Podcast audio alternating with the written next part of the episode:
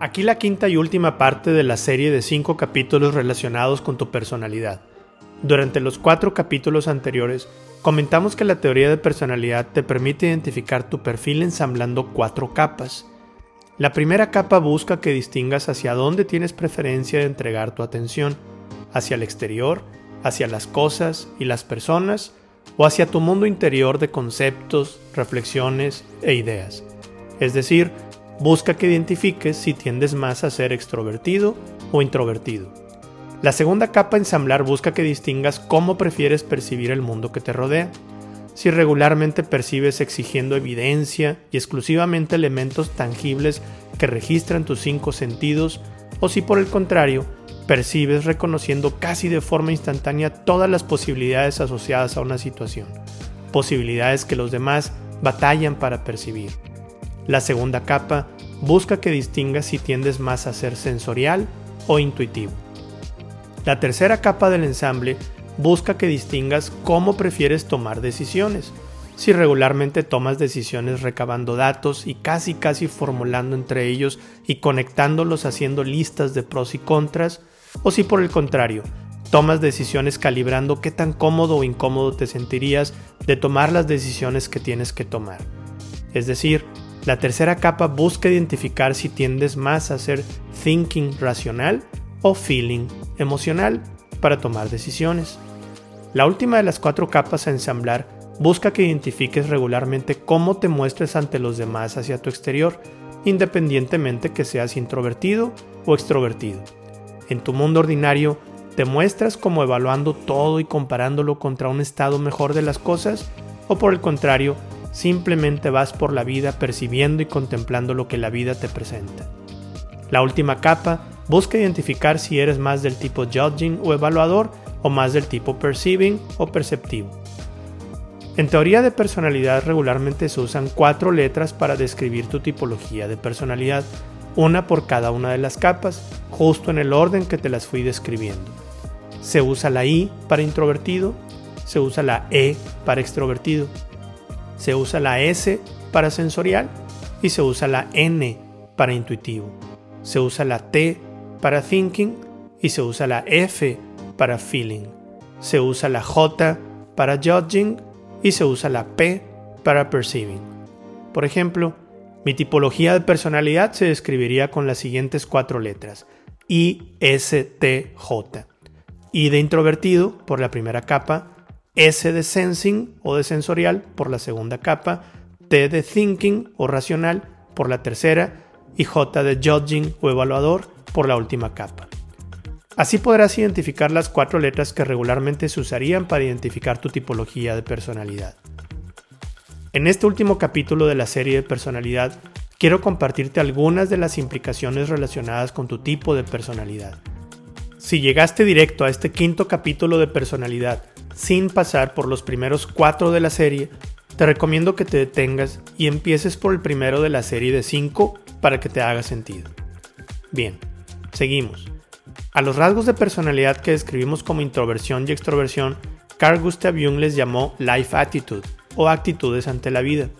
Una actitud es una inclinación o predisposición que tienes hacia algo. A los rasgos de personalidad relacionados con la percepción, sensing and intuition, y a los relacionados con la toma de decisiones, thinking and feeling, les llamó funciones cognitivas. Tu tipo de personalidad no representa una característica fija y estática de ti mismo. Representa más bien una muestra de las funciones cognitivas y actitudes que regularmente prefieres. Pero recuerda que también comenté que todos tenemos todas las actitudes pero en diferentes concentraciones y niveles de desarrollo. También te platiqué un poquito sobre algo que en psicología junguiana se conoce como complejos, que sería algo así como comportamientos automáticos con carga emocional que nos toman sin pedirnos permiso. Aquí utilicé el ejemplo de las ocasiones en que hemos estado iracundos y parece que nos invade el mismísimo demonio. Luego, cuando pasa la tormenta, nos damos cuenta que mucho de lo que dijimos no tenía sentido. Sucede porque los complejos tienen raíces que los alimentan desde nuestros contenidos del subconsciente. Algunos de los complejos comunes son el complejo del héroe, el complejo de Edipo, de Electra, el de la madre, del padre, de la buena esposa, del buen esposo y muchos otros que espero en otro episodio hablar de ellos. Los complejos, cuando nos toman, reclutan para sí mismos mezclas especiales de nuestras actitudes y funciones cognitivas para exteriorizarse. Por eso, cuando estamos iracundos o cuando nos toma un complejo, en ocasiones nosotros mismos nos desconocemos, somos otros completamente. Pero aquí está parte de la clave de la existencia de los complejos.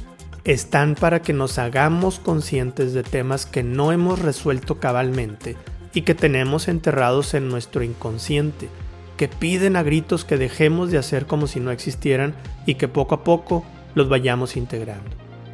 Pero bueno, déjame me regreso porque el capítulo de hoy no es para hablar de los complejos. Lo más relevante del trabajo basado en análisis de personalidad es entender que la mezcla de las funciones cognitivas, sensing, thinking, feeling and intuition, todos tenemos un poco de ellas, pero en diferentes concentraciones. En esta mezcla, todos tenemos una función cognitiva que hemos desarrollado más que otra, pero también todos tenemos una función cognitiva que tenemos atrofiada y muy, muy subdesarrollada. Es decir, de las funciones cognitivas de Sensing, Thinking, Feeling and Intuition, una de ellas la tenemos muy desarrollada, que vendría siendo algo que se conoce como la función superior, y otra de ellas la tenemos muy muy subdesarrollada, que vendría siendo la función inferior. La función superior se dice que es una función que tiene una capacidad desarrollada, madura, nivel adulto, algo así como un adulto capaz de más de 40 años. Y la inferior, la función inferior, se dice que en lugar de ser una capacidad madura, tiene una capacidad infantil, algo así como de 3 años. Así es, dentro de ti van peleando por controlar el rumbo de tu vida rasgos maduros e infantiles. Es correcto. Un ejemplo del desbalance de desarrollo en nuestras funciones es el siguiente. ¿Alguna vez viste en el gimnasio a alguien así bien mamá Dolores que parecía luchador caricaturizado, súper voluminoso del pecho, hombros y brazos, pero flaco a más no poder de las piernas? Que incluso en el gimnasio la raza le decía, eh güey, también hay ejercicios de piernas, ya ni la friegas. Pues bien, así estamos todos. Nuestra función superior es la que por años hemos ido puliendo y ejercitando a expensas de la función inferior que tenemos flaca hasta más no poder atrofiada y subdesarrollada. Así como el del gimnasio solo se la pasa entrenando la parte de arriba del cuerpo y no le queda tiempo para entrenar pierna, así desarrollamos nosotros las funciones cognitivas que más nos dan beneficios a expensas de las otras. Siguiendo con el ejemplo, ¿tú crees que al mamá Dolores del gimnasio le gustaba más andar en pants o en shorts? Eso sí, Siempre andaba en camisa de tirantes o sin mangas, o mínimo se ponía camisas súper apretadas de sus hermanos chiquillos para que se le notaran los brazos. Obviamente no le gustaba reconocer que tenía las piernas flacas, incluso hasta pena le daban, pero seguía metiéndole todo su esfuerzo y tiempo exclusivamente a seguir creciendo la parte de arriba del cuerpo que le respondía mucho mejor. Si tú y yo tenemos una función atrofiada, no tan desarrollada, ¿Tú crees que nos gusta usarla como tarjeta de presentación ante los demás? ¿Crees que nuestro trabajo nos gusta usarla? ¿Crees que recurrimos a esa función inferior para buscar los aplausos y éxitos profesionales que todos buscamos? Pues no. Al contrario, esa función inferior es la que nos hace pasar malos ratos porque no nos responde como la que tenemos bien entrenada y desarrollada. Pero es por esta misma razón que la mantenemos subdesarrollada, porque la evitamos. Es como la paradoja del que no es útil para algo. Entre menos útil es para algo, menos le pasamos retos y más inútil lo seguimos haciendo en lugar de comprometernos con él para desarrollarlo. Recuerdo una vez cuando le platiqué a mi hermano que estaba trabajando en mí mismo para desarrollar mis funciones cognitivas que a lo largo de mi vida no he desarrollado tanto y me preguntó, ¿cómo para qué y por qué? ¿Por qué mejor no sigues puliendo y especializándote en lo que ya eres bueno? Mi hermano, como buen tío, quiere mucho a mis hijas y sabe que ambas son increíblemente diferentes a mi forma de ser. Entonces le contesto, si te das cuenta que si no desarrollo las funciones cognitivas que tengo subdesarrolladas, y resulta que justo esas son las que alguien en mi familia tiene como funciones superiores, nunca podré genuinamente ofrecerles empatía. Si yo soy buenísimo en thinking y una de tus sobrinas tiene muy desarrollada su parte feeling, nunca podré ponerme en sus zapatos o darle importancia a lo que para ella resulta importante. Entonces mi hermano se rió y me dijo, no, pues sí, pues entonces no le aflojes, hermano. Piensa en lo contrario. Si sigo especializándome exclusivamente en mis funciones superiores, me separaré cada vez más de entender y empatar con otras funciones cognitivas diferentes a la mía. Y todo el mundo de posibilidades que existe a partir de esas funciones cognitivas, ¿me limito o me privo de ello? Creo que aquí ya puedes empezar a ver las implicaciones de conocer tu mezcla de funciones y entender que todos tenemos una función superior y otra inferior, y las implicaciones que todo ello conlleva. Ahora piensa un poco en los problemas que regularmente vivimos como seres humanos. Problemas de negocios, problemas familiares, de pareja, de amistades y de desempeños personales. Muchos de los problemas que tenemos en la vida es porque a pesar que la vida nos expone a una situación que pide a gritos ciertas funciones cognitivas, ya sea feeling, thinking, intuition o sensing, nosotros estamos de tercos tratando de usar a fuerza nuestra función cognitiva que más tenemos desarrollada. Sería como si la vida le pida al del ejemplo hipotético del gimnasio, que durante un juego de fútbol soccer le pega un balón de fútbol lo más fuerte que pueda y él se enterca en que mejor lo quiere agarrar y aventarlo con las manos y brazos porque es lo que tiene más desarrollado. La vida no te recibe en las mañanas preguntándote qué tipo de retos quieres que te ponga, exclusivamente limitados a tus funciones cognitivas preferidas. La vida simplemente pasa a través de nosotros y nosotros algunas de las funciones por las que quiere pasar la vida, las ahorcamos. Por eso años después acumulan presión y te explotan de alguna manera u otra. Y algunas no necesariamente explotan de forma amable. No te esperes a que esto suceda. Ahora piensa en tu función inferior.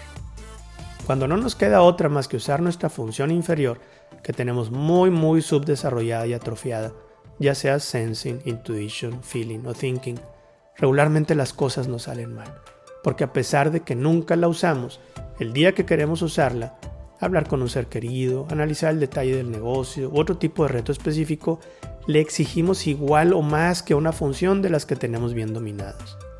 Sería algo así como pedir que escribas rápido y bonito con la izquierda, a pesar de que acostumbras a escribir con la derecha. La función inferior necesita tiempo y dedicación para que empieces a cosechar los beneficios que nunca cosechaste de esa función. Pero todos vivimos deprisa y con altas exigencias, lo cual no es malo para tu función superior, pero es lo peor para tu función inferior. Para fines prácticos, la función superior es la que tenemos desarrollado a un nivel de adulto capaz. La función inferior está hasta enterrada en nuestro subconsciente. Y mucho de lo que está en nuestro inconsciente está en estado primitivo, no desarrollado. Cuando te toca interactuar con alguien, algún cliente, socio, amistad, pareja, hijo o hija, que su función superior resulta que es tu función inferior, se presenta la tormenta perfecta. Mucho de lo que esa persona te comparta desde su función superior es muy probable que tú no lo consideres importante. Es muy probable que lo consideres inferior. Porque durante toda tu vida, todos los contenidos de esa función para ti nunca han sido importantes. Siempre han sido inferiores. Y en ocasiones fuente de penas y vergüenzas personales. Además, como tu función inferior está casi casi enterrada en tu subconsciente, y en el subconsciente se albergan traumas que bloqueamos y escondemos, y elementos primitivos que no hemos digerido, te provocará también que te aparezcan complejos, que te toquen heridas que no han curado, pudiendo provocarte reacciones desproporcionadas que te sacan de ti mismo sin saber por qué. Ahora ya podrás saber que muy probablemente es porque tocan raíces con elementos del subconsciente, con alto contenido emocional, o con heridas que no procesamos correctamente y las enterramos para no tener que verlas hasta que alguien las toca. El problema es que regularmente la vida siempre está de tu lado, pero no necesariamente del lado que quieres, pero siempre de tu lado. Y casi siempre te da en tus seres queridos tus funciones cognitivas contrarias. Así es, pero así es la única manera en que puedes enriquecer tu personalidad y salirte de los límites estrechos que tú mismo le impusiste a la vida. La vida te ayuda a que procures contacto constante con funciones diferentes a las tuyas, asociadas a personas increíblemente importantes para ti.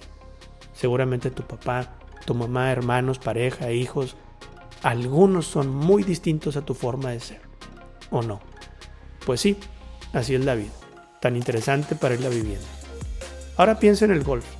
¿Ya pensaste todo aquello que es importantísimo en el golf y que no lo procesas simplemente porque te demandaría una función cognitiva que posiblemente tienes subdesarrollada? ¿cuál sería? Feeling, thinking, sensing o intuition. Y en el trabajo y en los negocios, ¿ya pensaste que todo aquello a lo que le echas tierra podría ser simplemente porque es algo que tú no tienes bien desarrollado? ¿Ya pensaste en todas las oportunidades de las que te privas simplemente porque se encuentran en territorio de tus funciones inferiores? Y no se digan las relaciones humanas.